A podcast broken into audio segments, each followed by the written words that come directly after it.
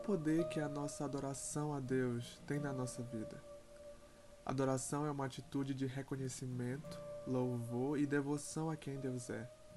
E a Bíblia narra um episódio interessante quando Jesus estava entrando em Jerusalém, próximo da Páscoa, há poucos dias antes dele ser crucificado. E a Bíblia conta lá em Lucas capítulo 19, a partir do versículo 36, que enquanto ele prosseguia, o povo estendia os seus mantos pelo caminho. E quando ele já estava perto da descida dos, do Monte das Oliveiras, toda a multidão dos discípulos começou a louvar a Deus alegremente, em alta voz, por todos os milagres que tinham visto.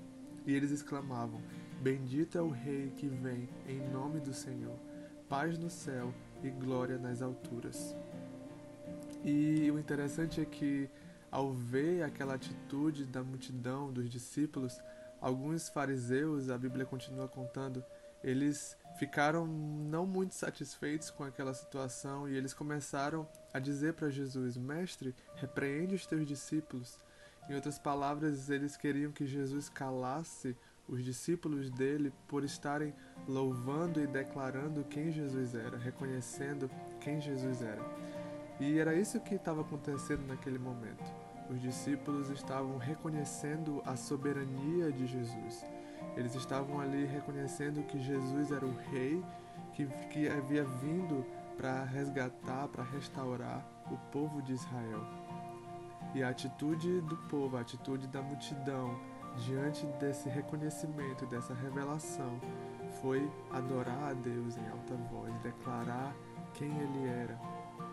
E aquela atitude de adoração não deixou os líderes religiosos da época muito felizes, muito alegres, porque eles começaram a perceber que eles estavam perdendo o espaço que eles tinham.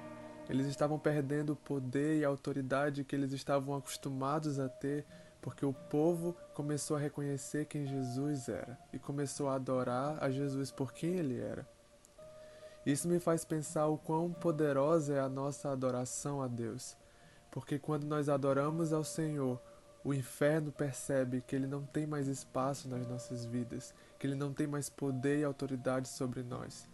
Porque quando nós adoramos a Deus verdadeiramente, a nossa mente e o nosso coração não estão mais focados no pecado ou na tentação ou em nós mesmos ou nas distrações que este mundo nos oferece. Porque quando adoramos, nossa mente e coração estão completamente fixos em Deus, em quem Ele é. Por isso, hoje eu quero te encorajar a reconhecer quem Deus é e a adorá-lo por isso. Tire um tempo agora mesmo e declare quem Deus é na sua vida, para que o inferno perceba que ele não tem mais espaço. Por isso, declare hoje que Jesus é o Rei dos Reis e Senhor dos Senhores.